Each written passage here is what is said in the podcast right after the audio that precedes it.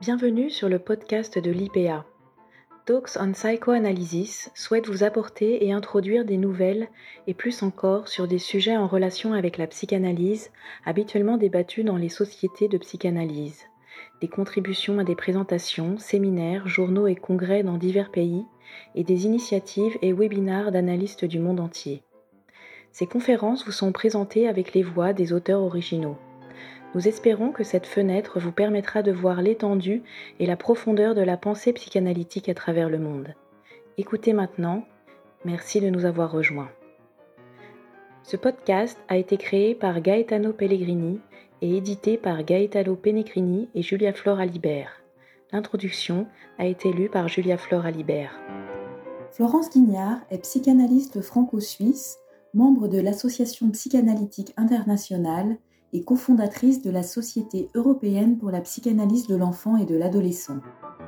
Auteur de renommée internationale, depuis 1970, ses travaux, traduits en plusieurs langues, notamment sur la sexualité féminine ou sur l'infantile, ont contribué de façon significative au renouveau de la pensée psychanalytique. Dans cet épisode, Florence Guignard nous présente son travail intitulé L'infantile, un concept contemporain. Elle commence par définir de façon théorique et détaillée, mais bien vivante, ce nouveau concept de l'infantile avec un grand I. L'infantile est un concept limite qui vise à décrire une structure souple aux limites de notre animalité, aux frontières de notre inconscient et de notre système préconscient, organisation première et foisonnante de nos pulsions du moi, l'infantile est aussi le lieu de nos fantasmes primaires et des traces mnésiques de nos premières expériences sensorimotrices. C'est le point le plus aigu de nos émotions et de nos sentiments dans leur état non verbal. Elle tire de la réflexion théorique sur ce concept des conséquences cliniques importantes en ce qui concerne la relation analytique et l'activité interprétative du psychanalyste dans son travail quotidien. Elle décrit comment se met en mouvement dans la cure analytique autant l'infantile du patient que celui de l'analyste dans le contre-transfert. Elle nous montre comment l'infantile peut servir de levier dans le cas des tâches aveugles et des interprétations bouchons. Un exemple clinique d'une tâche aveugle chez l'analyste sera publié dans le second volume de son ouvrage Quelle psychanalyse pour le XXIe siècle Le psychanalyste dans la cité. Écoutez maintenant, merci de nous avoir rejoints.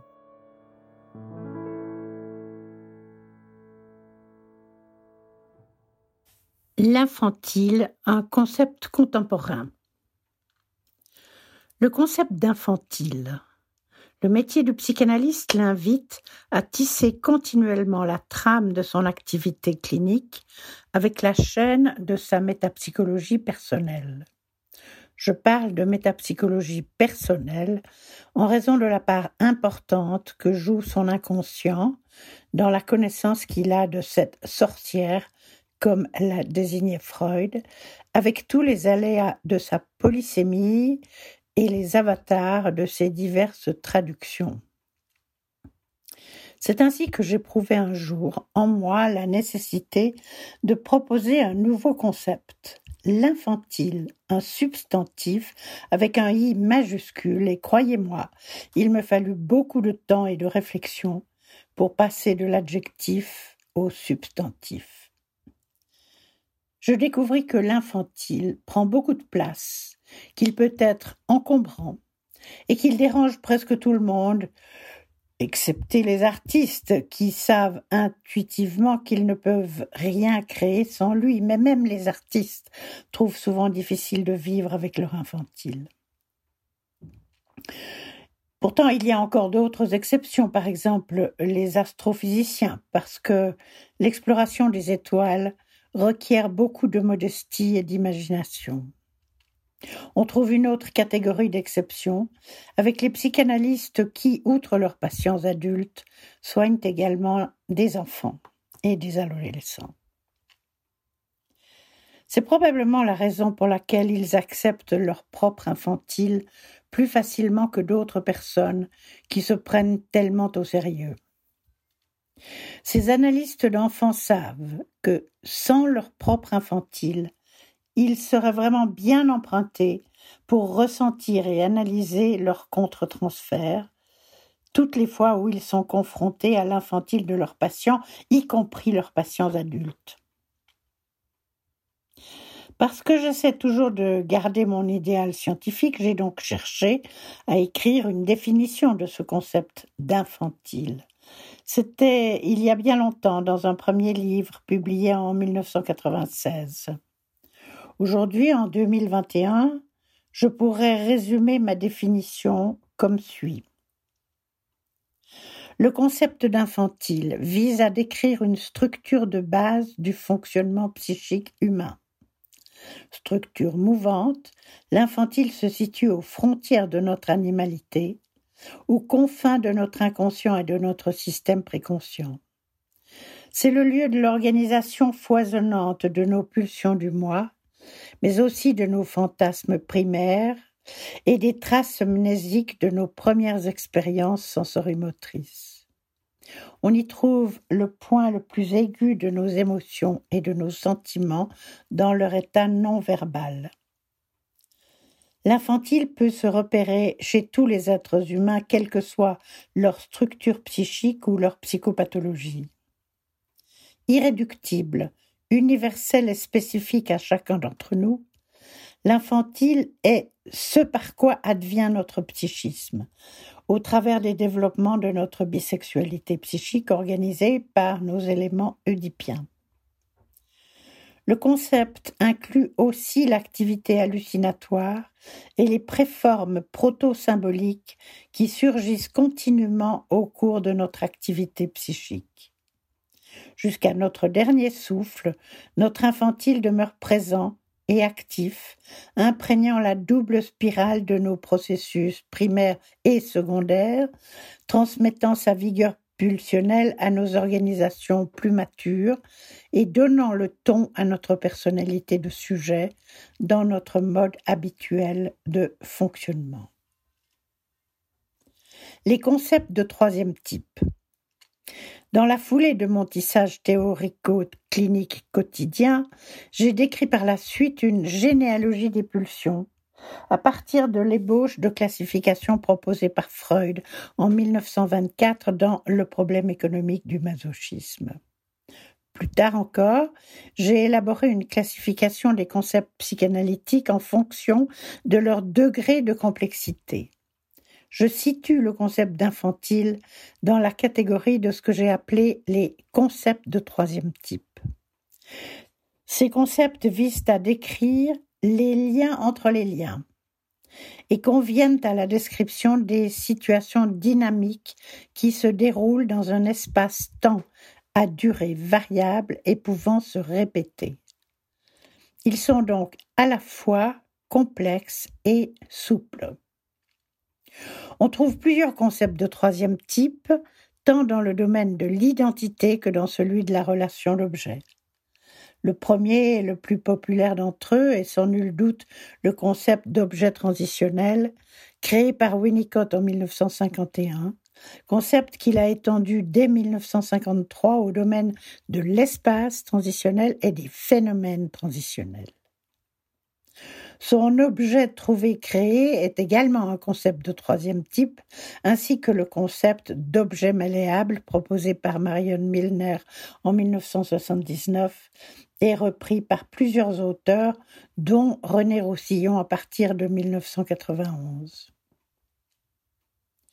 Dans le domaine de l'identité, mentionnons les développements de Winnicott sur le vrai self et le faux self dès 1960. J'évoquerai aussi les travaux de Kohout sur le self dès 1971 et, à l'opposé des conceptions théoriques de celui-ci, l'œuvre tout aussi remarquable d'Otto Kernberg sur le narcissisme, ainsi que celle de Bella Grimberger. Dans la littérature psychanalytique francophone, le concept de self, traduit par soi, n'a guère eu de succès, peut-être en raison de sa proximité lexicale avec les traductions en français de l'œuvre de Carl Gustav Jung. Cependant, dès 1991 et jusqu'à sa disparition récente, Raymond Kahn a développé des travaux très intéressants sur le sujet et sur le processus de subjectalisation. Dans le domaine de la technique analytique, on trouve aussi plusieurs concepts de troisième type. Par exemple, celui de contre-identification projective de Léo Greenberg ou celui de tiers analytique de Thomas Ogden. À l'écoute de l'infantile. Le concept d'infantile est né de mon intérêt pour les processus normaux et universels que sont le transfert et le contre-transfert, et de l'importance que je leur accorde en tant que primum movens de tout processus psychanalytique. En examinant leur déroulement au cours de mon travail clinique quotidien, j'ai observé que le lieu de surgissement et d'action de ces processus était le point de rencontre de l'infantile du patient avec celui de son psychanalyste. Être à l'écoute de l'infantile n'est pas toujours une tâche aisée. Sa majesté bébé est égocentrique, hédoniste, impertinent, mais aussi pertinent et clairvoyant quant à ce que nous préférerions cacher sous le tapis de nos propres vulnérabilités intrapsychiques et interpersonnelles. Pourtant, Bion avait bien raison lorsqu'il conseillait aux analystes de ne pas accorder trop d'importance à ce que leurs analysants pourraient découvrir sur leur propre vie personnelle. Pour lui, les patients connaissent tout de leur analyste, c'est-à-dire tout des qualités psychiques de celui-ci. Les relations du psychanalyste avec l'infantile de son patient et avec le sien propre. Nous savons que l'instrument du psychanalyste est son propre appareil psychique et qu'en raison de sa qualité inconsciente, cet instrument demeure inaccessible dans sa quasi-totalité à notre psychisme conscient.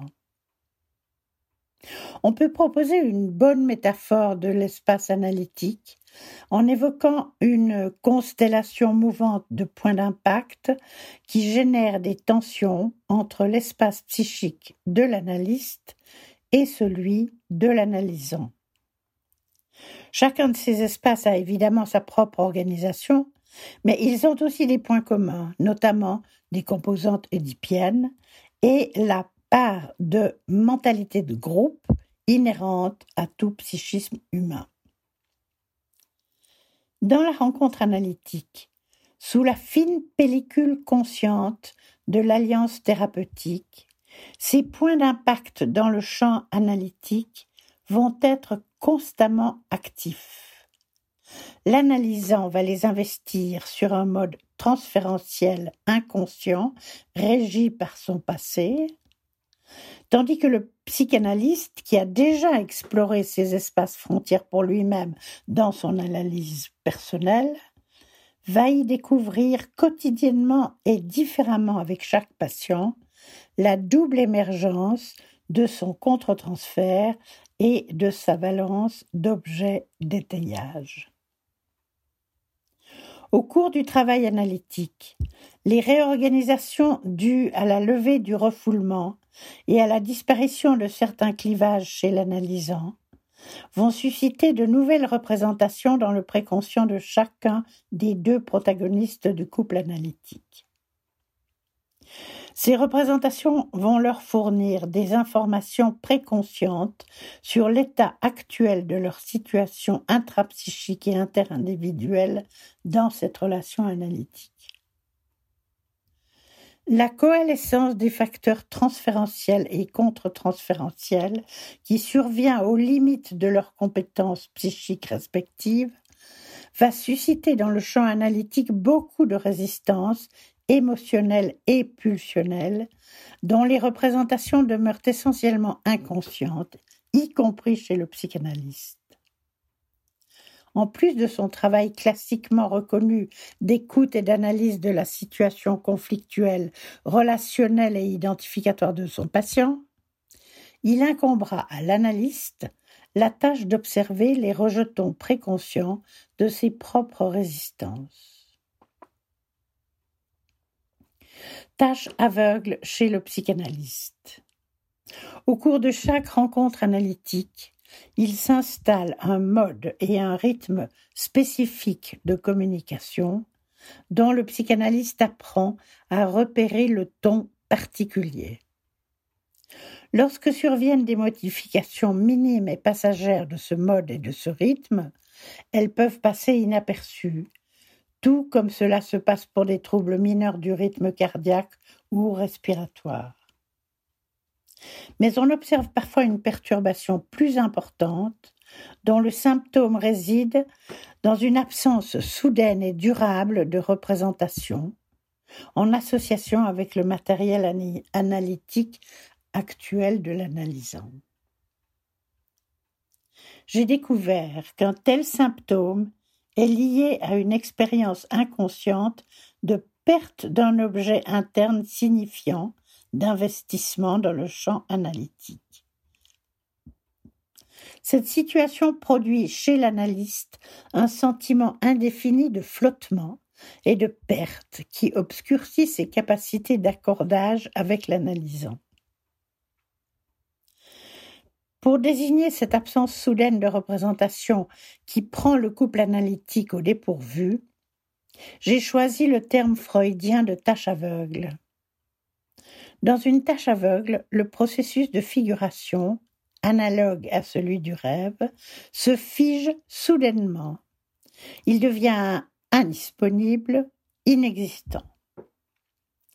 Passée ou présente, la réalité extérieure envahit tout l'espace de pensée et de communication, tandis que l'accent est mis sur les événements concrets et les objets choses contenus dans le récit du patient. Ce sentiment fugace et indéfini de perte d'objet est dû à l'impact excitatoire de l'infantile de l'analysant sur son analogone, l'infantile de l'analyste, qui est habituellement la source de sa capacité à ressentir, sinon à comprendre la situation de transfert.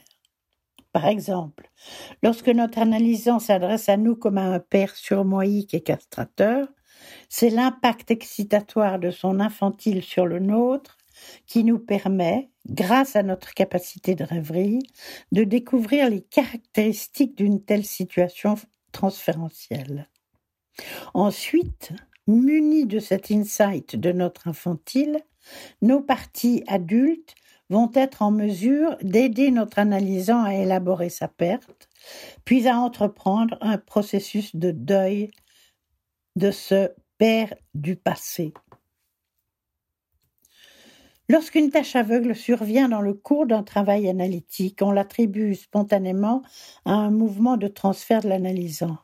Mais des tâches aveugles apparaissent aussi du côté du psychanalyste, liées à son contre-transfert, et il est important de les examiner en détail, car elles peuvent être tenaces et empêcher pour un temps plus ou moins long toute élaboration ultérieure dans le travail analytique. C'est toujours cet impact excitatoire qui est à l'origine des situations où l'analyste se sent piégé par ce qu'il éprouve comme des avances séductrices de la part du patient. Le plus souvent, il s'agit de sa projection sur le patient de la situation de séduction fondamentale du bébé par la mère telle qu'elle est décrite par Jean Laplanche. Car comme tous les êtres humains, le psychanalyste possède ses défenses contre des éprouvés trop conflictuels, excitants ou destructeurs. Sa seule différence se limite au fait d'être rompu à l'analyse de ses défenses grâce au travail analytique approfondi qu'il est censé avoir accompli avant de se lancer dans cette profession impossible grâce aussi, les années passant, à son expérience professionnelle, même si toute activité professionnelle basée sur une habitude peut contenir un danger de passer à côté de la souffrance et de la demande inconsciente du patient. La fonction psychique d'une tâche aveugle chez le psychanalyste vise à lui masquer la situation transféro-contre-transférentielle dans certaines circonstances, par exemple lorsqu'une situation traumatique du passé risque de se répéter, éventuellement sous forme d'enactment, dans l'espace analytique. On en trouve un exemple typique lorsqu'un patient porteur d'une problématique de perte d'un objet interne ou d'une partie de son self clive cette perte et la projette dans l'analyste pour en éloigner la douleur et la nécessité d'élaboration. Dès lors, il éprouve la relation analytique comme une répétition concrète du passé. Il peut arriver qu'une telle situation de projection soit l'objet d'une communauté du déni, comme le qualifiait Michel Fin. Communauté du déni de la part des deux protagonistes, en raison par exemple de l'intensité de violence ou de sadisme ou d'excitation sexuelle qu'elle contient. La capacité de pensée de l'analyste va être inconsciemment imprégné par la nature de l'objet de transfert qu'il incarne à son insu. Dès lors, aucun processus fécond de figuration ne se met en mouvement. La situation analytique est gelée sur le mode d'être et d'agir d'un objet de transfert méconnu, dénié, ne pouvant être mis en mots ni élaboré. Un symptôme classique d'une telle situation est donné par le sentiment d'irritation que peut éprouver l'analyste à l'égard d'une personne de l'entourage passé ou présent de son patient, allant parfois jusqu'à attribuer à celle-ci l'origine de tous les malheurs et toutes les souffrances de l'analysant, et demeurant aveugle au fait que c'est lui, l'analyste, qui incarne cette personne dans ce moment précis du processus analytique représentation bouchon et interprétation bouchon. Cette perte d'objet qui ne dit pas son nom constitue un défi inconscient pour le sentiment narcissique d'identité de l'analyste qui tentera inconsciemment de colmater à tout prix l'hémorragie libidinale qui dévitalise silencieusement la relation analytique entre lui et son patient. On verra alors apparaître chez le psychanalyste ce que j'ai appelé des représentations bouchons, qui donnent souvent lieu à des interprétations bouchons. Les plus habituelles sont relativement aisées à identifier, tout du moins pour un tiers. Elles font recours soit à l'histoire personnelle de l'analysant, en particulier lorsque celui-ci a vécu un ou plusieurs traumatismes au cours de sa vie, soit à la théorie psychanalytique, soit encore à la culpabilisation du patient qui, tel un mauvais élève, s'obstine à ne pas réagir positivement à une interprétation déjà maintes fois répétée. Cette troisième situation devrait constituer pour l'analyste un ultime signal d'alarme pour se mettre en quête de la tâche aveugle dans laquelle il est tombé à son insu et d'où il voit le monde à partir de son identification inconsciente avec un objet interne ou une partie du self clivé et projeté par le patient. Parfois, c'est l'analysant qui exprime le mieux la situation lorsqu'il se plaint de se sentir lâché dans le vide. Tant que le psychanalyste ne prendra pas conscience de ses tâches aveugles, l'excitation pulsionnelle née de la rencontre des deux infantiles ne cessera d'augmenter. Le matériel analytique demeurera dans les limbes, irreprésentable et par conséquent inaccessible à toute réorganisation défensive secondarisée de l'ordre du refoulement. Dans le traitement psychanalytique des enfants, c'est l'agitation motrice qui va dominer le tableau clinique, tandis que dans les traitements d'adultes, on sera confronté à une érotisation du transfert qui masque un transfert négatif, comme Freud l'a si bien décelé dès 1913 dans son article séminal sur le transfert. Avec le temps qui passe, s'il n'est pas repéré et analysé, le point d'excitation produisant une tache aveugle va être englouti par le refoulement. Il pourra réapparaître par la suite dans des passages à l'acte ou des acting out dans la situation analytique, ou encore dans la vie personnelle ou dans des somatisations du psychanalyste. Du côté de l'analysant, le résultat le plus dommageable d'une telle situation se situe dans un accroissement considérable de la culpabilité inconsciente de son infantile. Incompris, voire méconnu, il réagira exactement comme le font les enfants, dont l'expérience analytique montre qu'ils se sentent toujours responsables et coupables des conflits, des ruptures et des malheurs qui surviennent dans leur famille les défenses érigées contre l'effondrement mélancolique dû à ce sentiment inconscient de culpabilité pourront aller de la perversion aux pathologies somatopsychiques, voire somatopsychotiques dont parle Bion. La situation post-analytique spécifique du psychanalyste. Les exigences professionnelles du métier de psychanalyste placent celui-ci dans une situation spécifique en ce qui concerne tant les critères de terminaison de son analyse personnelle que la survenue normale d'un refoulement tertiaire assaini par sa cure analytique. En effet, indépendamment des éléments de sa névrose infantile supposée dissoute, il est confronté expérimentalement à la nécessité d'utiliser chaque jour et avec chaque patient les émergences continuelles de son infantile, lieu de passage de ses pulsions dans son organisation psychique, formant la densité et la complexité de ses relations d'objets et de ses identifications, ainsi que l'originalité de son mode de pensée. Il est ainsi contraint de lutter sans relâche contre la tendance normale au refoulement qui régule le fonctionnement de la mémoire chez tout être humain.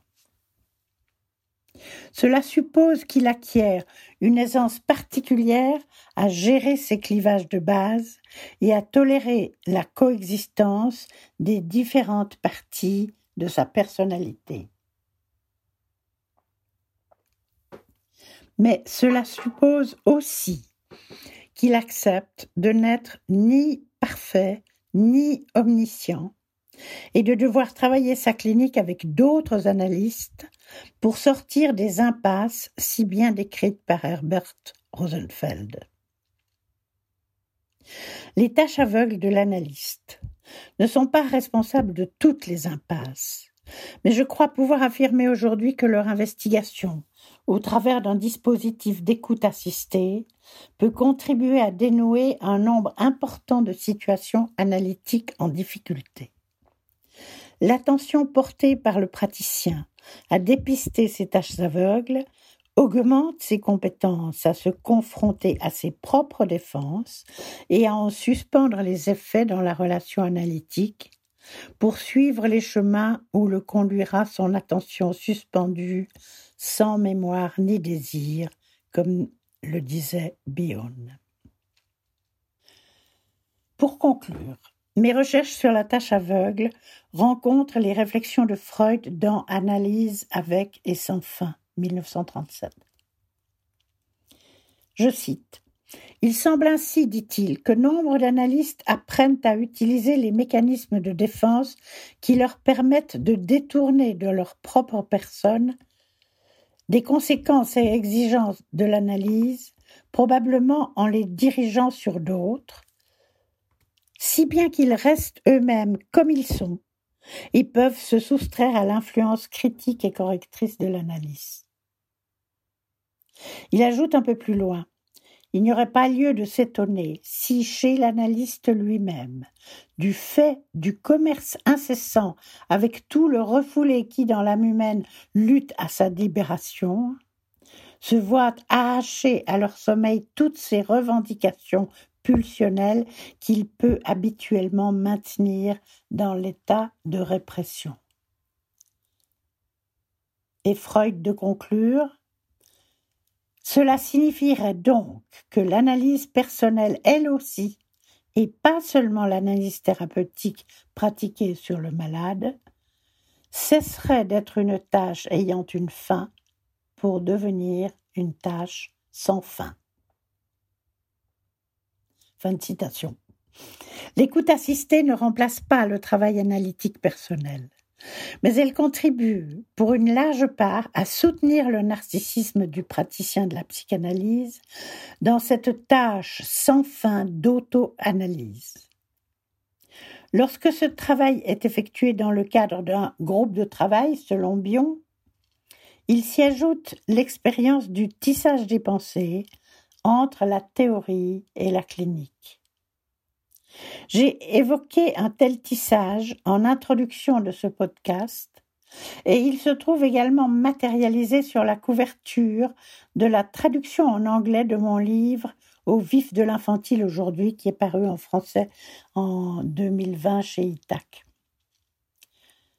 Je le considère comme une interface particulièrement précieuse entre la solitude quotidienne du psychanalyste au travail et les souffrances identitaires exprimées dans les dissensions qui dressent les unes les unes contre les autres les organisations de psychanalystes en mal permanent d'assises narcissiques.